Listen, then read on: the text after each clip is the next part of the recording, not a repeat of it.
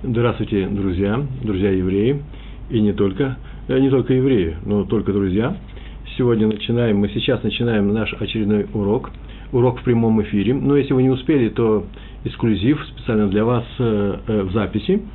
Урок из цикла «Еврейское поведение». Сегодняшний урок называется «Не утруждай». Такое заглавие.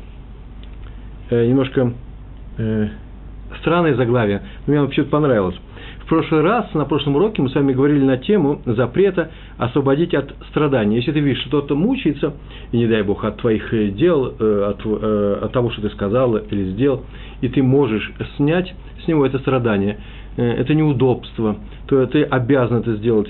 То есть имеется в виду, что нужно помогать другим людям, чтобы они не мучились, избавить их, повторяю, от лишних страданий. А сегодняшняя тема немножко специфична, не заставляет других тяжко работать.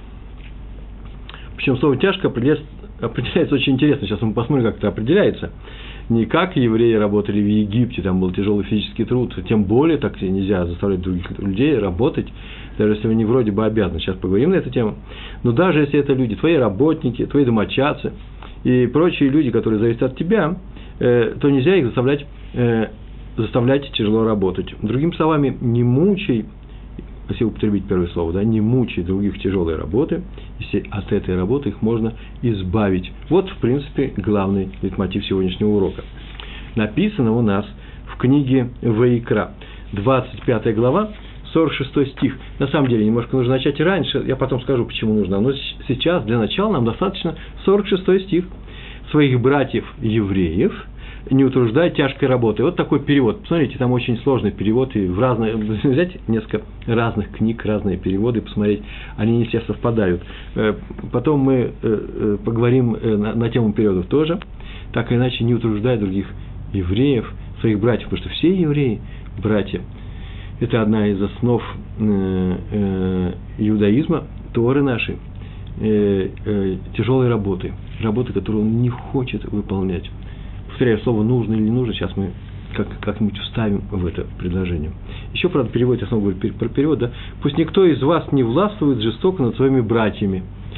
Слово властвует тут, конечно, странно немножко, с другой стороны, не утруждает тоже странно. Как так написано в Торе. Рабейну Йона, и это важные слова, которые сейчас я произнесу, из его книги, которая называется Шарейт Шува, ворота от Шувы, ворота исправления, самоисправления – Тшува – это самоисправление, да, это никогда не исправление других людей, это исправление самого себя. Так вот, в голове, глава у него там называется ворота, ворота такие, это первые, вторые, третьи, да, это в третьих воротах будет, восьмой раз сделал. Напис, он так написал, не мучай работы своего ближнего. Тора говорит, на самом деле, как сейчас мы видали, своего брата, потому что все евреи твои братья. Причем, когда не мучай его работы, если даже, даже если он боится тебя или стесняется нарушить твой приказ, он зависит от тебя. Ничего ему не приказывай, не заставляй его работать. Но только в согласии с его желанием и пользой. У меня все пересказы, все комментарии, которые я привожу на эти тексты, на Рабейну Йону, все больше слов по-русски получается, чем на иврите. Там это маленькая вообще фраза. Здесь в данном случае идет речь не о начальнике подчиненном, не о десятнике и кирпичнике. Что там на строительстве работает? Там должны давать норму. Здесь идет речь по, по поводу отношений между братьями. И даже ты не можешь приказать ему, Рабен Йона приводит пример, приказать ему нагреть сосуд воды, если он очень не хочет, если его утруждает, если ему нужно для этого затрачивать какие-то специальные усилия, то чтобы выполнить твою просьбу, потому что он не хочет тебя обидеть, или он тебя э, слишком уважает, на самом деле он другому бы отказал, или он тебя боится. Например, ты его начальник можешь выгнать с работы, и начальник говорит, ну, а вот наша бухгалтерша Марина Сергеевна сейчас нам приготовит чайку. И Марина Сергеевна, несмотря на то, что ей уже за 50 лет бежит делать чаек начальнику, почему? Потому что она боится потерять это место работы. Ну, вы понимаете, что про э, э, вот эту Сергеевну э, Рабейну Йона ни слова не написал, это мой пример. Так вот, даже не можешь приказать, заставить ее нагреть сосуд воды, или выйти, в частности, он пишет второй, второй пример, из квартала, из города, чтобы купить хлеба далеко. И хлеб нужен, а заставить его не может. Тора просит – тебя не заставлять его тяжко работать. Эта вещь очень непростая, все, что мы сейчас говорим, очень непростая. Ибо как-то вообще работать можно, если никого нельзя заставлять. Нельзя же потакать, э, да в воспитательном плане нельзя же потакать ленности, безответственности, закреплять в людях вот это вот желание уйти от ответственности, от любой работы, сделать их белоручками. Не дай бог эгоистами. Это слово эгоист – это очень любимое слово многих родителей, которые ведут себя немножко рисковато своими детьми. Слово немножко это я просто вставил для смягчения обстановки. И, или учителя. Э, и объясняет это, что мы не хотим сделать из человека э, эгоиста. Есть у меня такой, такая статья на эту тему. Я пошире там, там времени было писать и на блоге, в своем в блоге, в своем блоге, в журнале, на сайте Толдот, э, Толдот и Шурун, Толдот.ру, я написал о том, э, какие усилия и э, что нужно сделать, какие усилия нужно затратить для того, чтобы э, ребенка воспитать эгоистом. Это очень тяжелая работа, это не просто так, очень не просто так. Так вот, как воспитывать детей и как заставлять людей работать, если нельзя заставлять работать? Но и ответ очень простой, только в силу необходимости, необходимости размера и качества той работы, которая э, поручена тебе как начальнику, твоим подчиненным, которая зависит от тебя, чтобы не, быть, чтобы не было много трактовок вот этого определения в силу необходимости, размера, чтобы понимать под необходимостью, допустимостью, рекомендацией, чтобы этого никогда, ничего не было, надо подойти к этому самым, самым простым образом. Э, старайся не утруждать, просто старайся, думай там, об этом, ой, а не перенапрягаю ли я своего подчиненного. А теперь скажите, а где перенапрягает, один перенапрягает, перенапрягает, второй не перенапрягает, где здесь граница? То очень просто, руководствуемся. Только любовью к человеку не мучаем его без нужды. Все, это самое главное определение. Не мучим его без нужды. А работа ради мучения? Да, представьте себе, так написано в нашей Торе, что труд – это тяжкая обязанность. Так по Торе. Труд – это проклятие человека, нарушившего запрет э, в Ган Эден. Помните, да, первому человеку, Адаму, его э, супруге, жене Хави было сказано, не ешьте с этого дерева, они отведали, нарушили, сделали запрет, и поэтому они были э, э, прокляты. Проклятие – это тоже интересная тема. Что такое проклятие, в принципе? Мы привыкли к этому слову, как к слову благословению. А проклятие – это что? – это тебе э, Всевышний э, э, тебя лишил эти возможности идти этим хорошим путем, приятным путем, в тенечке, под финиковыми пальмами, и заставил идти другим путем, на солнцепеке, жарко, без воды. Это у нас проклятие, а это благословение. И иногда вы сами знаете, что иногда вообще-то нужно идти на солнцепеке. Марафонцы, которые получают сейчас, они борются за олимпийскую медаль, согласны что угодно высадить, только чтобы получить эту медаль. И в то же время, если этому марафонцу скажут, нет, а ты идет пешочком э, до э, следующей станции метро в Лондоне э, и наслаждайся видами современного Лондона, очень красивый город, в тенечке, он скажет, за что вы меня обижаете? Так что это все еще относительно, что хорошо, что плохо. А раз так, то относительно сами понятия, проклятие и благословение. Это тема отдельная, я уже несколько раз я тоже понимал в своих блогах, мы на эту тему поговорим, но так или иначе, труд это уж точно проклятие человека, так написано в Торе. Если кто скажет, что наоборот, что Рабру, труд это благословение, надо трудиться, чтобы заработать на свою жизнь, конечно же мы согласимся. Конечно, конечно же благословение, конечно же приятная вещь. Я сам трудоголик, я понимаю, что это такое. Но отметим, что изначально планировалось, что человек будет заниматься исключительно духовной жизнью, духовной работой, духовным путем он пойдет, а не физическими усилиями по добыче пищи и прочих материальных нужд – для удовлетворения этих э, нужд, подобно животным. На более высоком уровне у него есть сознание, у него есть понимание красивого, приятного, прекрасного, э, удовольствия очень высокого уровня. В принципе, то же самое. Животное хочет есть, и человек хочет есть. Человек хочет есть изысканную еду. Э, животное хочет спать где-нибудь в норке, чтобы дождь его не замочил. И человек хочет. Другой дело, что на Багамских островах, с какими-то э, э, с изысками, но все равно же это норка, такая цивилизованная норка. Так чем же они отличаются друг от друга? Только уровнем желаний, одного и того же желания, только одного низкого, другого высокого. Так что это проклятие работать. Почему? Потому что заниматься нужно духовными вещами. И раз человек нарушил, его изгнали из рая, там, где он был готов для того, чтобы жить и заниматься духовными вещами, и теперь он вынужден что? Вынужден тяжко работать. Многие находят, правда, в этом смысл жизни, в работе, и это правильно. Если у человека нет духовной составляющей в его жизни, например, например, исполнять заповеди, учить Тору, приближаться ко Всевышнему, это тоже работа. Называется, так называется Авадат Хашем, служение Всевышнему, работа перед Всевышним. то, конечно, ему остается только вот такой вот быть трудоголиком и заниматься программированием и прочими вещами. Это неплохо. Но если это э, подмена духовному росту, то, конечно, это настораживает. А сейчас мы сказали, да, исполнять заповеди, учить Тору, приближается к Всевышнему. А короче, ведь можно сказать, любит людей. Правильно любит людей, так как Тора это требует. Это важно, любить людей, а не работу. То есть работу тоже нужно любить, не дай Бог, не любить работу. Но тот, кто работу любит больше людей, тот не выполняет своего предназначения. У него в жизни есть предназначение, эм, как жить в, э, в этом мире людей. Кстати, между прочим, про работу, уж на то, что пошло, начали говорить, то известно в Талмуде есть такое выражение, что счастье в тот, для счастья, ну, своими словами я перефразирую, э, нужны три вещи.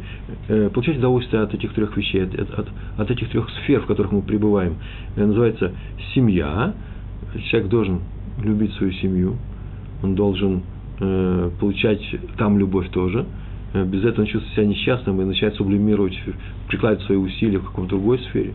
Вторая сфера, сфера – это работа. Талмуд говорит изучение Торы.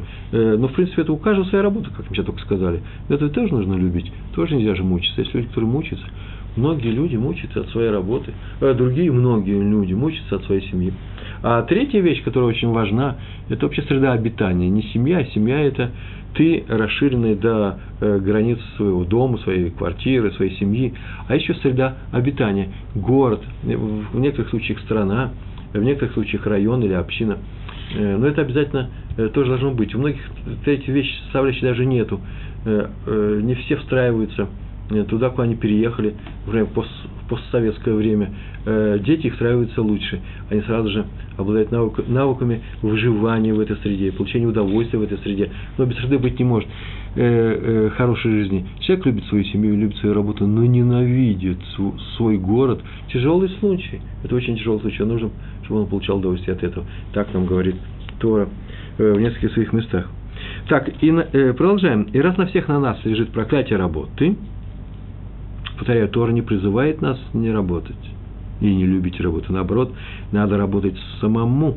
Сегодня мы что говорим, но не эксплуатировать других, даже в мельчайших, в мельчайших дозах. Тем не менее, работа – это не благословение. Но благословение, согласитесь, что работа не благословение, почему? Потому что благословение – это признание для некоторых людей, других – это награда за работу, зарплата. Поэтому это не одно и то же. Есть люди, которые не могут не работать. Ну, значит, они вот... Э, отдельный разговор, мы уже сказали об этом, что это значит, я не хочу возвращаться к этому. Значит, так они себя находят в, в этой работе. Ну, Тору бы учили. Получилось бы очень хорошо. Людьми бы занимались. Снова говорю, ничего не критикую, хочу просто классифицирую. Раз на всех на нас лежит проклятие работы, я все никак не могу сдвинуться с этого места, то нам запрещается чрезмерно утруждать работы тех, кто от нас зависит. Оно уже на нас лежит, а мы еще и усугубляем. Вот и вся логика, которую я хотел здесь сказать утруждение, сейчас сказал утруждать, да, утруждать, вообще трактуется очень широко, это понятие широкое.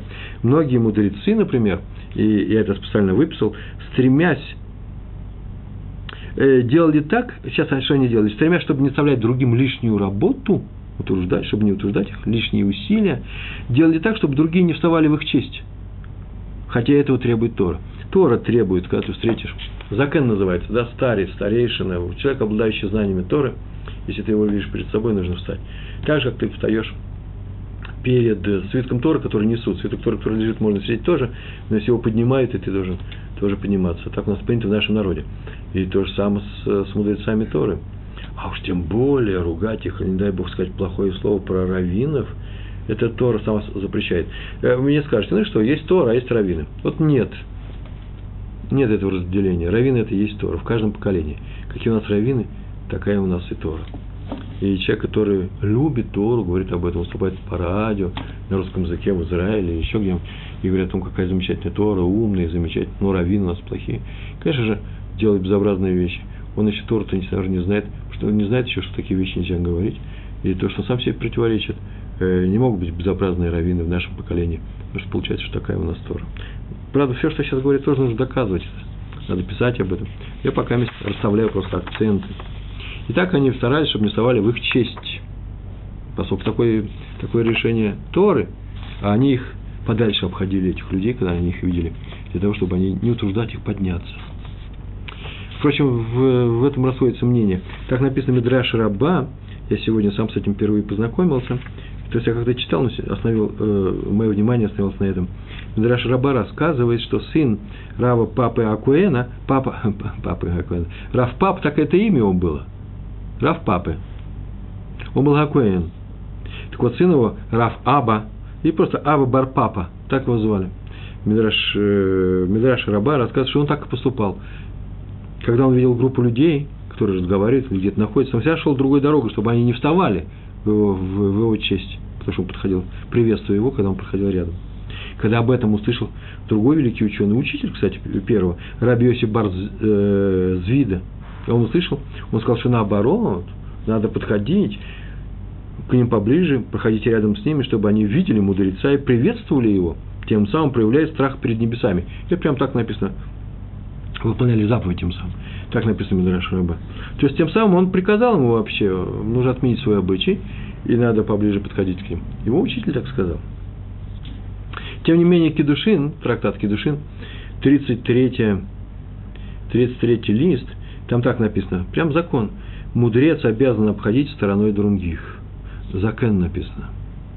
Мудрец должен обходить стороной других, чтобы не, те не утруждались.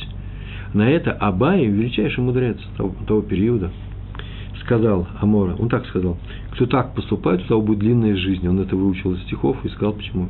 Это он так сказал. Тот, кто не утруждает других людей, чтобы они не делали лишних телодвижений, да, я бы сказал, но немножко не так, чтобы они на самом деле не утруждались э, тому, э, с неба обещана длинная жизнь. Вы скажете, ну и что, вот я знаю людей, которые так поступают, заботятся о других и прожили очень коротко. Ну, смотрите, это многопараметровый э, э, случай, функция такая. Там много э, есть зависимых величин. В силу этого действия ему жизнь удлиняется, в силу другого жизни э, действия, его же собственных действий жизнь укорачивается. В комплексе получается такая нелинейная функция. И так все это и происходит. Ну, по крайней мере, вот это вот качество в человеке приводит к тому, что небеса ему как бы хотят даровать и даруют ему э, именно э, долгую жизнь. Э, добавляют именно этот ингредиент в то, что называется котел, да, стоит на плите, варится, называется вся жизнь человека, добавляет туда приправу. А какая приправа будет ярко выражена, это уже от него самого зависит. Так написано в трактате Санедрин, я в свое время переводил его на русский язык, седьмой, седьмой лист, первый, первый стих. Я так люблю, знаете, как встречать примеры из тех э, гморов, из тех талмудов, которые переводил. Я просто беру кусочек оттуда, прямо своего перевода, и привожу здесь, рассказываю. Все так написано. Это мои слова. То есть слова Талмуда, но русские слова мои. Не отвечаю за русский базар. Ну, извините, я за русский текст. Когда Рав видел толпу позади себя, Рав – это великий ученый был того же периода. Когда Рав видел толпу позади себя, которая шла и приветствовала его, не захлопала в ладоши, кричала о том, что э, король Маши, э, разные слова кричали, приветственные ему. Он очень расстраивался – приветствовали, он говорил тебе следующие стихи. Я собрался читать, о чем мне что-то рассказывать. Следующие стихи. Он эти стихи говорил для того, чтобы не возгордиться, чтобы, да, не прийти э, в самолюбование самим собой. А стихи он говорил из Иова. Иов, 20 стих, 20 э, глава, тут у меня написано 6 и 7 стих. «Если поднимется до небес его величие, его глава коснется облаков», так написано в книге Иов – как помет вечно, навечно пропадет. Вот, на, я не знаю, помет, птичий помет, да? Пропадает ли он навечно? Тут написано, вот если до небес взлетело его величие, то он как помет вечно, навечно пропадет. И видевшие его скажут, и где он? И ничего не осталось. Только помним имя, это мой комментарий, помним имя, а от него ничего нет. Получается, комментарий, если человек вознес себя, по-моему, Раш пишет, если человек вознес себя до небес после ряда успехов – не, Раша другой язык. Если человек возьмет себя после ряда успехов, то в будущем он упадет и испытает позор. Ну, называется по-русски звездная болезнь, да? Звезданулся. Э, вот не, не должен человек заболевать этой звездной болезнью. Независимо от того, чем он занимается. Я не знаю, обычно говорю, спорт, музыка, не знаю. Но даже в Торе так нельзя делать. Ох, какой я учитель. Слушайте, замечательный учитель. Меня смотрят э, по всем странам мира. Э, сейчас они пришли смотрят на меня, внимают моим стихам, ой, да я, как говорил Пушкин про себя, не будут повторять его слова, я так полагаю, что это осуждается самой Торы. Если она говорит о том, что Тору нужно соблюдать, это запрещается и думать такие вещи о самом себе. Э, по крайней мере, если ты возгордился и сказал, ой, да я, ничего страшного, скажи, ну, готовься к тому, что, что, как поймет, навечно пропадешь. И видевшие его скажут, видевшие, значит, еще помнишь, что такого где-то видели. И где он теперь? Просто знают об этом. Рав Залман Сароцкин пишет в своей книге, я не записал, наверное, узнаем о Тура. Такая книга у него есть. Вот так написал. В принципе, здесь нет спора между Равом Аба Барпапа и Равом Йосы Барзвиде. Надо не утруждать других вставать. Почему не надо утруждать? Чтобы у мудреца не появилось высокое самомнение. Называется гайве на иврите. Гава. Гайве. Поэтому не надо утруждать других вставать. Почему? Потому что беспокойся, побеспокойся о своем нравственном уровне, облике, там внутри, как ты сам к себе относишься. Но если нет такого опасения, ты обязан проходить рядом с людьми, чтобы те выполнили заповедь почитания Торы. Уравы, Урава Аббарпапы, не Млагаевы. Поэтому Раф Йосеф Барзвида, его учитель, приказал ему не обходить людей стороной. Так написал Раф Залман Сароскин. Да, Раф Залман Сароскин, мы об этом не знали, и никто не писал такого комментария. Он написал. Первый пример у нас сегодняшний, и как поздно наступает, всего их девять. Раби Ария Левин, совершенно замечательный, замечательный э, талмудист, ученый и святой человек, праведник большой. Я о нем тоже написал сейчас. Совсем одна, по-моему, самая последняя статья из семейства Берлин в блоге, в моем блоге на Толдотру. Я так ничего занимаюсь пиаром своего блога. Но пришли ко мне на урок, я и занимаюсь своим блогом. Раб Раби Арье Левин, он шел на молитву однажды в Зикрон Мойше. Это место из синагога там, я там тоже часто молюсь, это далеко от Ешивы, э, в Геуле в Иерусалиме, недалеко от Ешивы э, Швуд Ами. Э, там первый меня вся приходил с Рамом Фишером, за царь, покойным Рамом Фишером. Так вот, он шел в молитву, он там и молился, у него была и синагога, там он и жил рядом. Он шел на молитву в Зикрон Мойше. Минха была накануне субботы, Минха последняя, после чего он там оставался, и, и э, Кабалат Шаббат был, и после чего Марев, так началась суббота.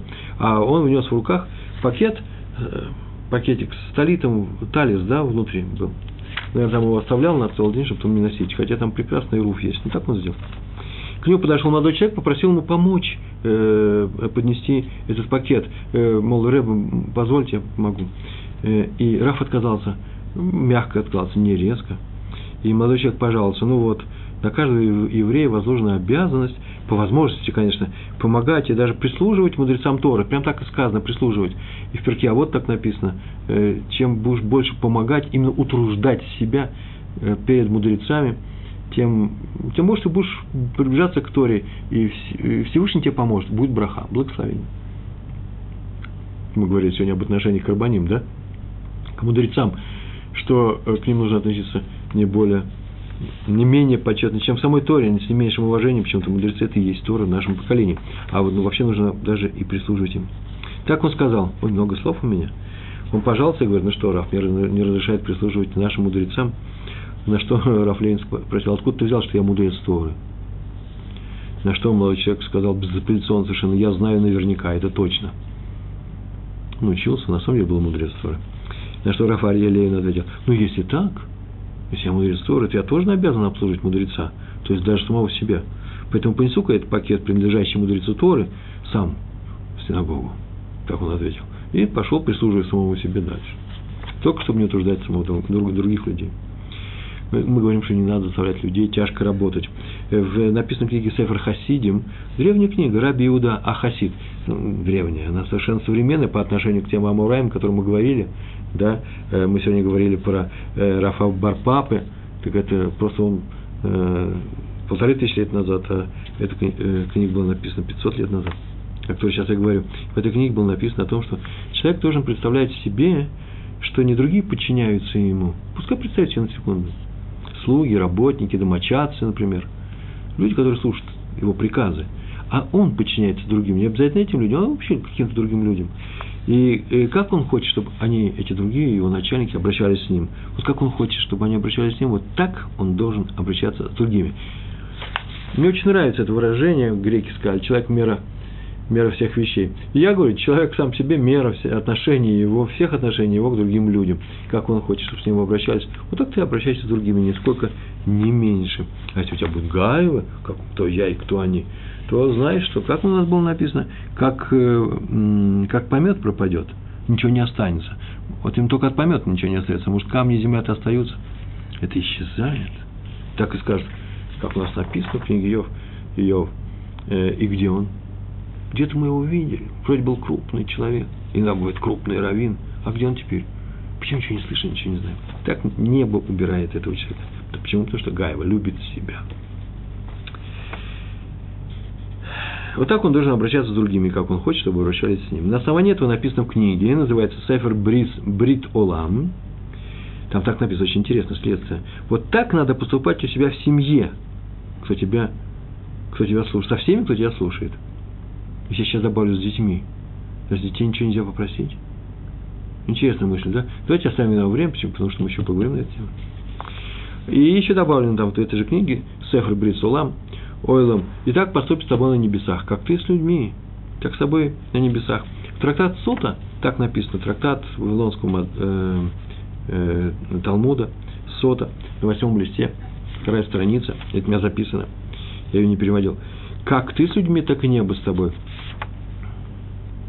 Ты людей не хочешь утруждать, и Тора с тобой не будет поступать таким же образом. Ты хочешь доставить им какое-то неудовольствие, хочешь ты как им сломить, а ты хочешь их не воспитать эгоистами и белоручками, и Тора позволит другим людям поступать с тобой именно так же. Потом только не жалуйся, ладно? Не Тора, небо. И небо заставит тебя слушать чужие приказы.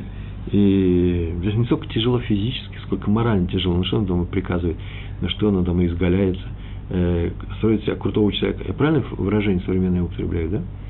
Крутой человек, а именно что? Шестерка и так далее. Да, вот если ты так относился, то то же самое будет. Э, вопрос непростой. Каждая ли, каждая ли ситуация, в которую мы попадаем, является наказанием за то, что мы сделали раньше. Мы говорили, что там есть наказание, награда, и бывает урок, бывает экзамен. Э, так вот, э, вот эта часть наказания всегда видна, всегда. Если ты держишь себя очень круто перед остальными, смотри, как бы не попасть в очень мелкую ситуацию перед другими крутыми людьми. Раби Сройль Салантер – про него мы тоже очень часто рассказываем, из города Салант, естественно. Его пригласили к себе на субботу, пригласил к себе на субботу один богатый ученик. Он прям учился в его Иши, из богатой семьи, взрослый человек, Кололь на самом деле был. И он его пригласил, зазывал к себе на субботу, долго зазывал.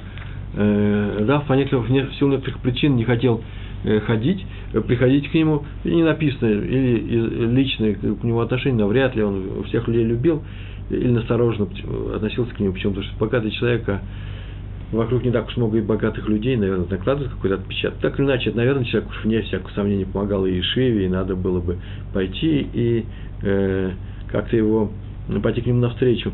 Э, это проблема старая, называется раввины и гвирим. Гвирим – это э, как люди, которые помогают турмим, э, которые помогают – спонсируют, о, данную общину и так далее. Знаете, всякие смешные случаи у нас в жизни происходят, когда приходится раввину бедняжки услуживаться, что ли. Ну, не раввину, а руководителя общины. Это тяжелый случай. Здесь этого нет у нас в Израиле. Э, то есть, это, наверное, везде происходит. По крайней мере, не так, видно, не так видно. Потому что все и есть община. Тяжело, это тяжелый случай, тяжелая проверка. На эту тему тоже написано много статей, тем более постов, тем более в моем блоге. Так или иначе, его пригласил, он туда стал отказываться, Раб, Раби Сроид Салантер. А тот говорил, у меня кашрут самый замечательный. Это я выписал, другого там, наверное, не было. И жена у меня хозяйка, супер, мега хозяйка, вкуснейшая еда, все знают об этом.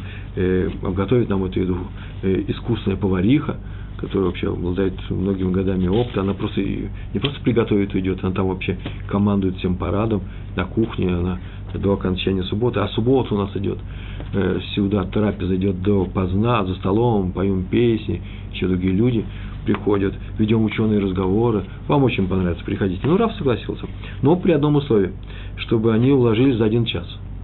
Я не помню, за один час или за полтора часа, что в двух разных книжках по-разному написано, и согласился, Раф согласился, то есть согласился этот человек, согласился, Раф пришел, и они уложились в час, это уж точно, даже быстрее. Уже через час они э, мы Махароним делали, последние воды, как называется, э, перед молитвой, э, последней засто, застольной молитвой, да, после, после трапезы. Беркат Амазон называется, короче говоря.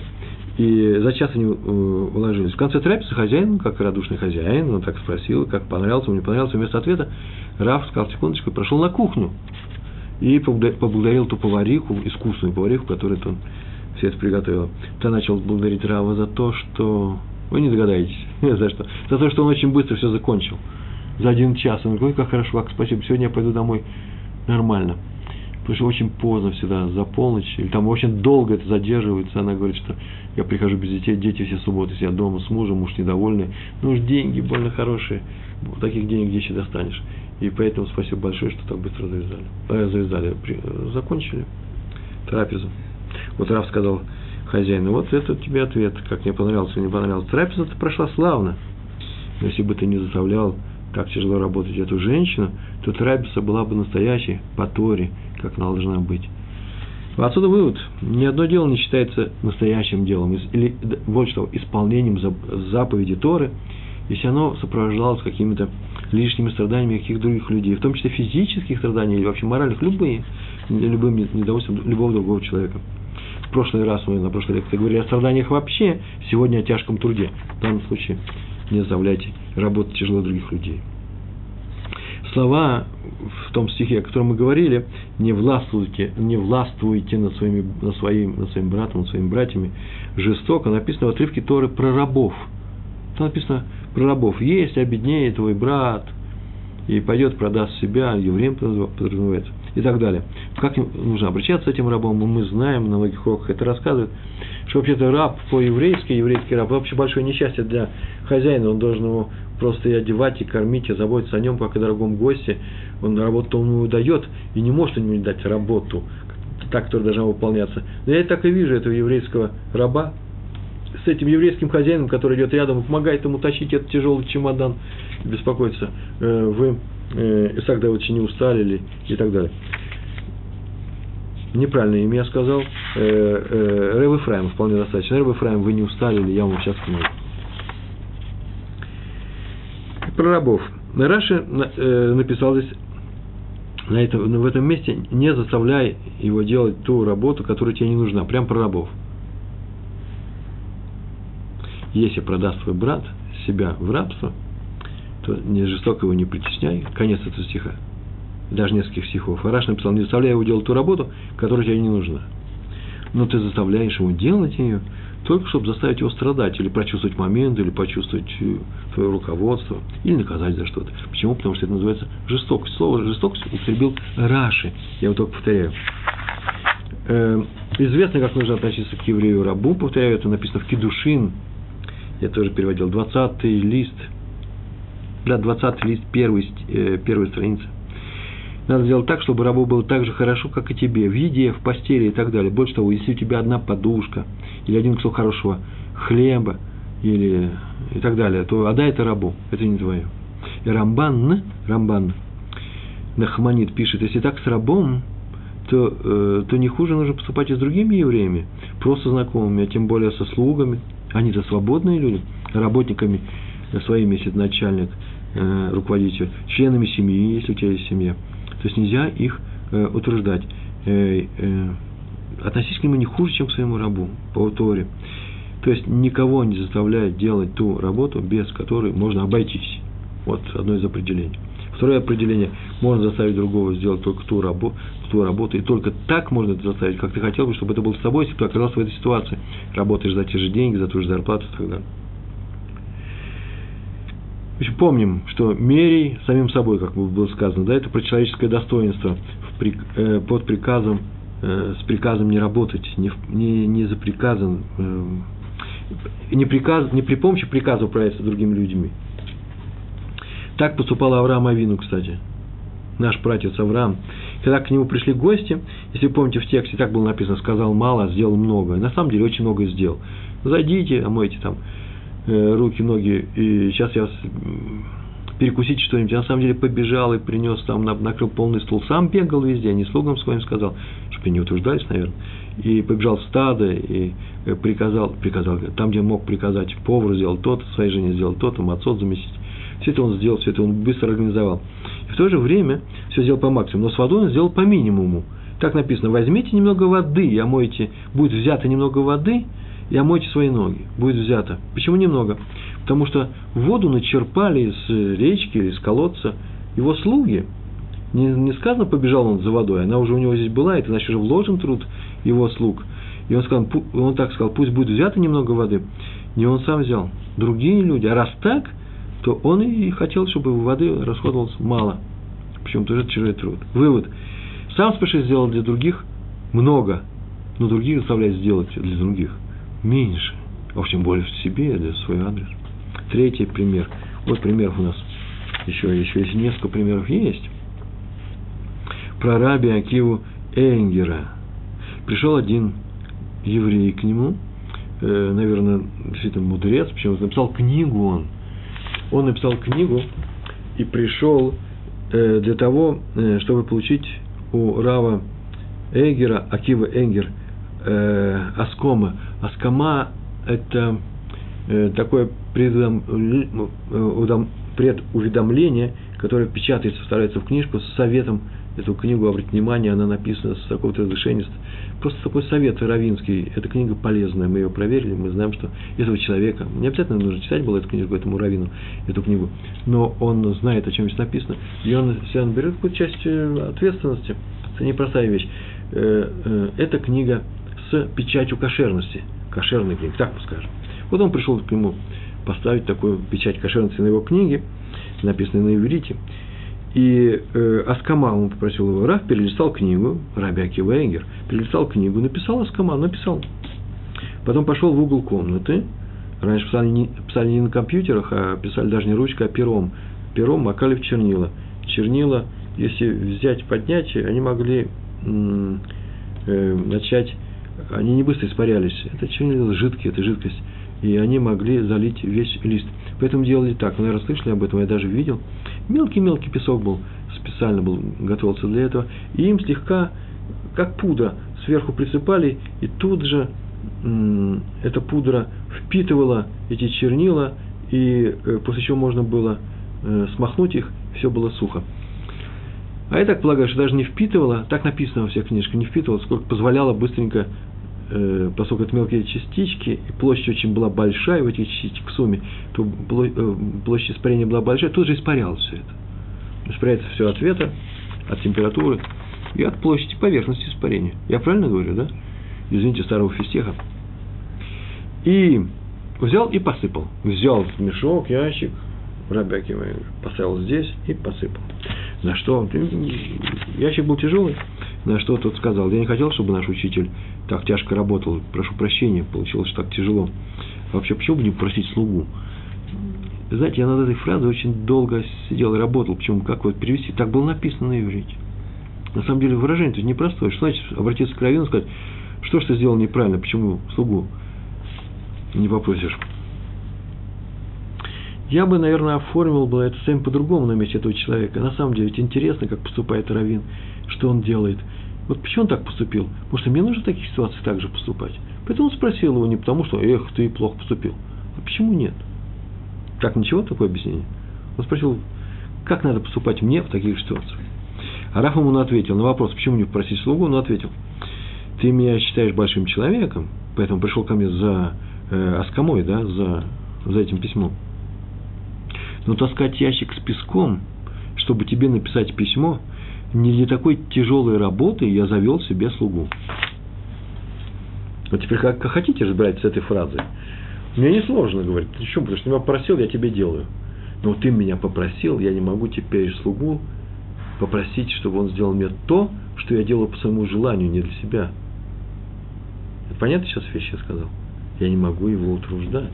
Это не входит в круг его обязанности. Ученик решил, слободка, Однажды он увидел листок, даже, может быть, не маленький листок, валялся на полу. Он подошел к нему, поднял его, из опасения, что, может быть, на этом листе есть имя Всевышнего. Может быть, здесь есть некоторые стихи истории с именем Всевышнего. Тогда нельзя, чтобы это лежало как Тора, нельзя, чтобы это лежало на полу. Он поднял, посмотрел, нет имени Всевышнего, нет, и бросил, и пошел дальше. И это увидел руководитель, духовный руководитель Слободки, Сабы из Слободки называется, Раби Натан Цви Финкель. Он подозвал этого ученика, и судя по тому тексту, в котором я бы вычитал этот рассказ, довольно-таки строго его отчитал. Он говорит, как же ты так можешь поступать? Но я думаю, что это на совести того, кто так писал. Я думаю, что он сказал, что ну просто не нарушение ли это сын мой? А так мягко у нас получается, да? Потому что нельзя же ругать человека за то, что он обидел других. Тем самым сам, ругая его, сами обижаем. Не нарушение ли это сын мой? А именно, ты же сделал бор. Бор на иврите – яма. А яма – это та вещь, которая запрещается. Яма в общественном месте. Бор, брашут, а рабим. Так называется. Не рой другому яму, да, по-русски сказано.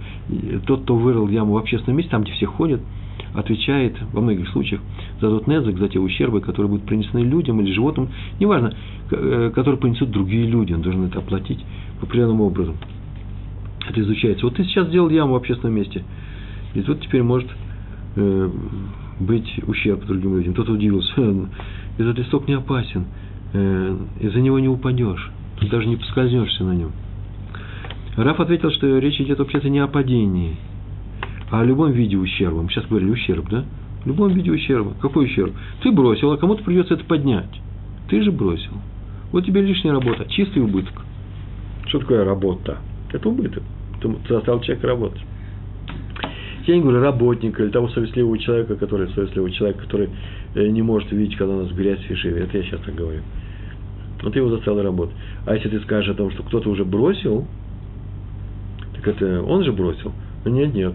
Э, если ты поднял, а потом бросил, то получается, что то действие стирается, убирается. Теперь ты отвечаешь за эти вещи. Это же как яму. Если кто-то видал яму, и, э, и написано, и не закрыл ее, а я бы так даже сказал, если кто увидел закрытую яму, открыл ее, то теперь он отвечает за нее, за эту яму, за все действия, которые произойдут. А есть еще один подход очень интересный. Смотри, ты же побоялся, что там есть имя, поэтому ты поднял, а теперь ты бросил. Другой человек увидит лесок, тоже испугается, а вдруг здесь есть имя, и тоже поднимет. Вот ты тоже оставляешь его поднять. В то время, как ты поднял, уже убери в другое место. И привел пример. Так написано в законе. Первый бросил навоз в общественном месте, второй его перевернул, с же стороны, да, шел, задел ногой. В таком случае второй виноват, если кто-то поскользнется, ибо дело первого ушло, а дело второго осталось. Ты есть второй. Не утверждай других людей. Почему? Это будет ущерб, а у нас сказано, не заставляй, не доноси любой вид, э, любой ущерб другому человеку. Так нас учит Рабина Танцви Финкель Саба Ми Слободка. Раби Строль Каневский, Стайплер – известнейший человек, известнейший ученый, талмудист и, главное, э, учитель мусара еврейских законов по поводу поведения. У нас еврейское поведение, да, наш цикл называется. Так вот, Стаплер – это вообще наш учитель, нашего цикла, наших лекций.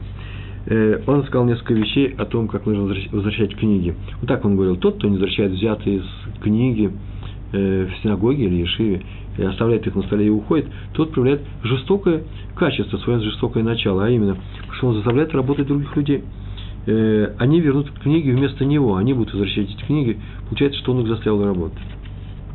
И еще, он отрывает их от э, Торы. Это мое уже объяснение, как это понимать. Э, человек пришел, ищет книгу в определенном месте, там, где она должна по, э, стоять э, на полке, не находит ее и начинает искать по э, всему залу у нас, например, зал, там вмещается просто э, чуть ли не 2000 людей, ну, чуть меньше в синагоге. То есть 700 э, человек рассаживается с, огромным простором каждый раз, когда у нас идет праздник, суббота начинается или праздники. Э, э, и там же есть и Ешива, и Колы, и несколько кололей. В нашей синагоге называется Хазон Иш, в Рамат Шломо в Иерусалиме, 2011 год. И май месяц. И э, если там э, книгу искать, то этим можно долго заниматься, если книга не будет лежать на месте.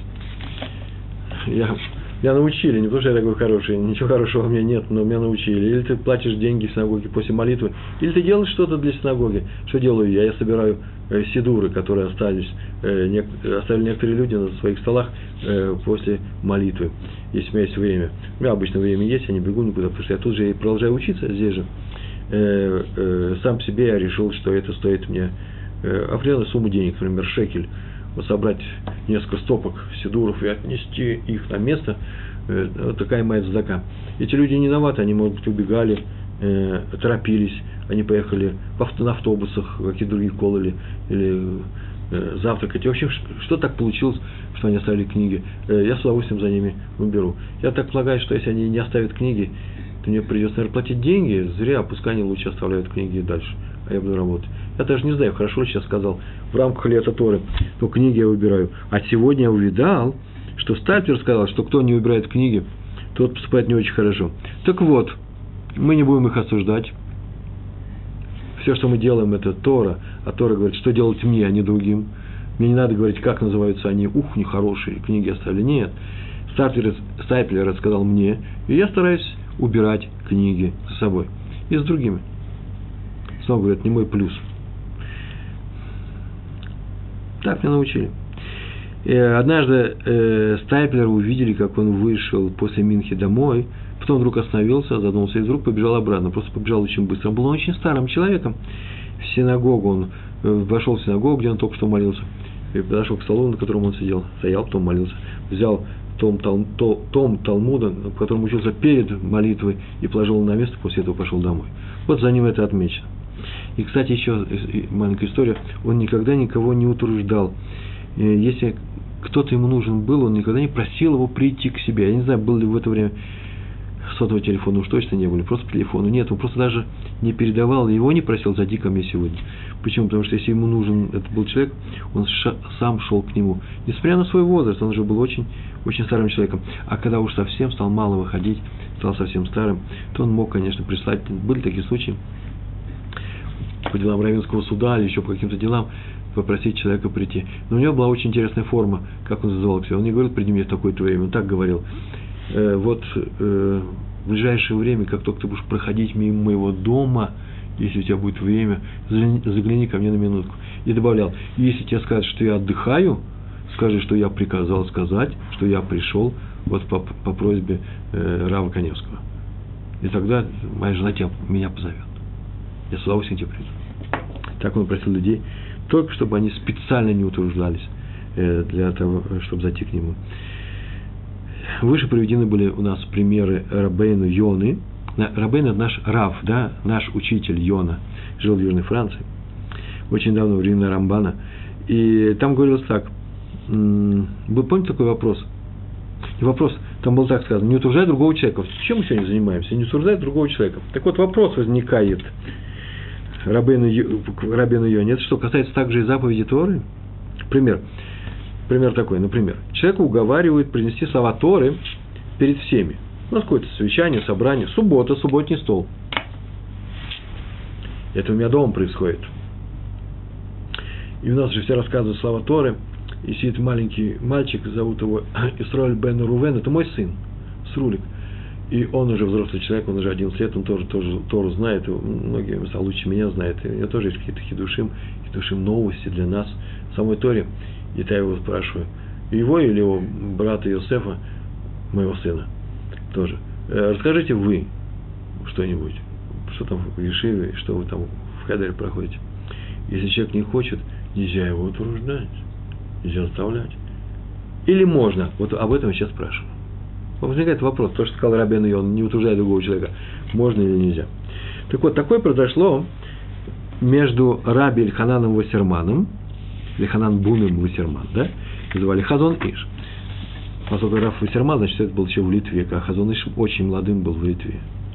Э, первый стал уговаривать второго выступить на огромном собрании раввинов, и, наверное, доверил он это, он знал, наверное, что Хазон Иш может сказать очень серьезные вещи, он был большим равом уже тогда. Хазон Иш не хотел, а Раф Вассерман настаивал. И Раф Раман сказал, там же на месте, что запрет Рабейну Ионы утруждать других людей тут не работает, ибо это Тора. С Торой это не связано, можно утруждать. Помните, сейчас сказал, я даже не знаю, какой вопрос, да? Да, можно или нельзя? Так вот, почему, откуда взялся? Потому что спор. А Хазоныш ему там же сходу, наверное, не при всех, наверное, потихоньку ответил, что он с этим согласен, есть доказательства, свои личные доказательства истории, что нет, тоже нельзя утверждать другого человека, но он выступит, конечно же, он выступит из уважения перед Равом Вассерманом. Так записано в нашей книжке. Был спор на тему, а можно ли труждать другого сделать что-то в Торе. Для, для, для твоей же чести, для, того, для нас всех, ты же большой мудрец. У нас было очень много примеров, и были случаи. И на прошлом уроке уже был такой случай, когда Раф Гроджинский просил э, Адмора из э, э, Озерцев или Озерец, э, вы помните, да, сказать ему какой-то новости, сторы большой, тут долго-долго э, упирался, э, долго-долго отказывался, после чего тот настоял, ему рассказал, и как Раф Грожинский, главный раввин Вильнюса, сказал, ой, какой замечательный э, э, какие замечательные слова Торы, э, мы услышали сейчас от величайшего человека в Торе. И тот сказал, почему он не величайший человек в Торе. Это был у нас на прошлом или прошлом уроке. Смотрите, мне так нравится этот ответ, что я его привожу на многих своих уроках визуальных, э, онлайн уроках с молодыми людьми и с не очень, с не очень молодыми, не в смысле с не очень людьми. И э, так у нас был спор. Так вот, Раби Симха Буным, Адмор из Гур, руководитель хасидов, хасидского движения, гурских хасидов. У него в доме дважды в неделю убирал уборщик. Приходил человек и убирал. Манаке. Уборщик, наверное, да? И по два часа каждый раз. И вот однажды была страшная жара стояла. Шараф кавед называется на иврите. Шараф, а слово жара. Или наоборот. И пришел он к нему тоже работать. И через 20 минут к нему подошел Раф, пришел в своих комнат Раф и сказал, что ну, просит заканчивать работу, дает ему деньги. За два часа этих, полностью за два этих часа, через 20 минут. Работник сказал, что он не хочет сдаку, что он не просил сюда, называется лехам хесед. Лехам хесед, ну, деньги, которые даются не за работу. Он должен сам свое отработать, так он сказал. Раф сказал, что 20 минут на такой жаре равны двум обычным часам, поэтому это не лехам хесед, а честно заработанные деньги. И заставил его уйти человек, который физически переживал, если кто-то физически утруждается на работе, не нужна нам никакая работа, то чтобы не мучить человека. Он даже согласен был заплатить за это и остаться с неубранными комнатами. И тоже это непростая вещь. Взять человеку, помочь, не выполнить свои обязательства. Э, тем не менее, у него было э, совершенно железное объяснение, в железном смысле э, к нему не придерешься, страшная жара стояла, и поэтому человек же не виноват – в этом. Каждая вина может быть только связана только в том случае, когда есть твоя вина, а жара – это не вина человека. Выше мы говорили о том, что нельзя утруждать еврейского раба. Вот видите, какой момент мы пропустили с вами. Никто из вас не сказал, а не еврейского. Никто не сказал ничего, что, что, что случилось. Отсюда мы учили, нельзя утруждать еврейского раба, а следовательно нельзя утруждать и свободных людей. Но ведь это еврейский раб, а кнаанский, то есть э, не евреи. Рамбам в своих законах пишет, добросердечность нужно проявлять по отношению к любым людям. Даже к кнаанскому рабу, так написал Рамбам. К рабу уж ниже некуда. Который вроде бы по Торе может стать тяжко работать. Рамбам сказал, нельзя. То есть, э, там про Тора сказал, вроде бы, да, там Тора не пишет, труждайте их. Но и не запрещает. Рамбам запретил важно э, знать, что в те времена, когда Рамбам писал эти фразы, да вообще, когда еще Тора писалась, никакой политкорректности вообще не было, никакой защиты прав человека, ничего этого не было у народов мира, а у евреев уже все было. Почему? Потому что любой человек, он, он уже и есть создан по образу и подобию Всевышнего, а поэтому к ним нужно относиться соответствующим образом. Отсюда мы делаем вывод, если так по отношению к любому рабу, и канаанскому, и еврейскому, и украинскому, к любому, то тем более – э, то же самое по отношению к любому человеку. Не надо его утруждать. Могу привести миллионы примеров из нашей жизни, из нашей жизни на транспорте, из нашей жизни в, на работе, из нашей жизни в учебных заведениях, куда мы ходим с вами, из нашей жизни в нашей семье. Миллионы примеров, когда просто запрещает Тора. Тора запрещает. Она не говорит нельзя. Она говорит, она советует. Э, вот это лучше не делать. Если вы хотите жить по Торе, то лучше лишний раз не заставлять ребенка что-то сделать, если, например, ребенок это очень не хочет, а тебе ничего не нужно, тебе не нужно этого действия, но ты хочешь показать ему, чтобы он слушался тебя, ты хочешь поднять свой авторитет. Кто в нашем доме? Э, пахан, ты или маленький мальчик? Э, вот это на уровне паханства. Тора запрещает заставлять других делать ненужную работу.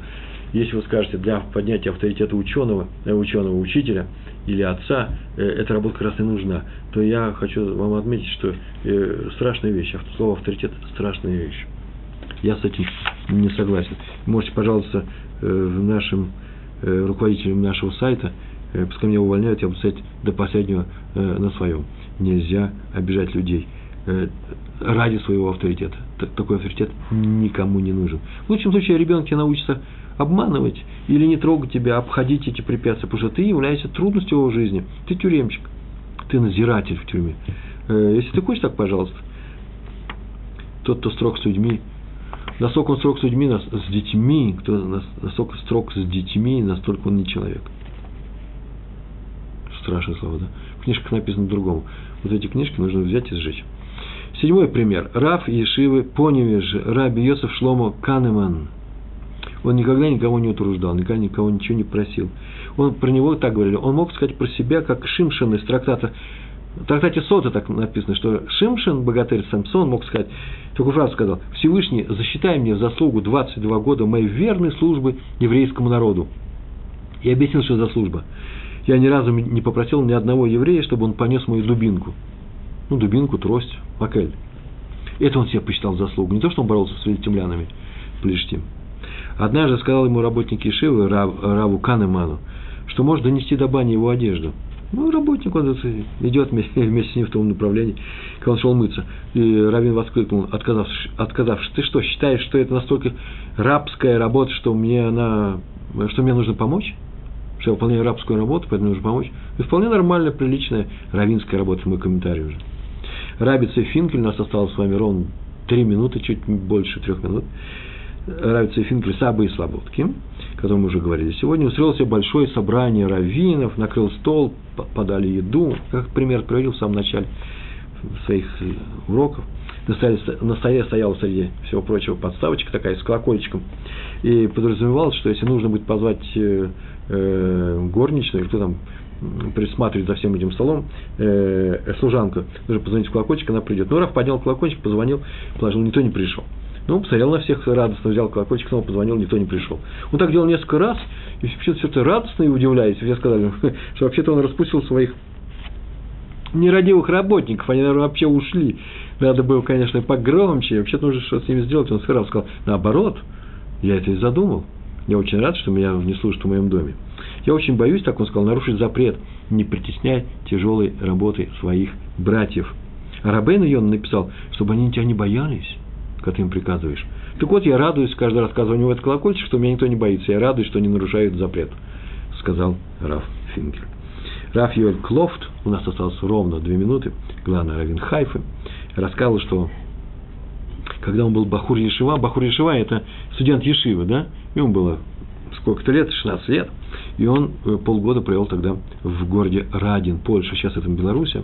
Польша – Название можно менять как угодно. Город остается городом. В нашем городе, он остался, в, нашей, в нашей истории остался еврейским городом Радин, где раввином Радинской Ешивы был Хафицхаим. И был там такой случай, он так рассказывал, покойный уже главный раввин Хайф, что когда однажды он сидел и учился в Бет-Мидраш. Бет-Мидраш – это место, где учатся, там же есть синагога, но там учатся, перед утренней молитвой. Рано утром было, и пришел Хафицхайм, и он заметил, что когда Хофицхайм вошел, он заметил, что сидит ученик и учится над, над книгой Талмуда, и обошел по всему периметру за, зала, там подальше, в других проходах, и пошел на свое место, чтобы только тот не вставал, чтобы не отрывался он от, своего, от, своих, от своих уроков. Надо вам сказать, что в это время ученику было 16 лет, а Хофицхайму 85. И он обошел весь этот огромный зал только для того, чтобы этот 16-летний мальчик не вставал.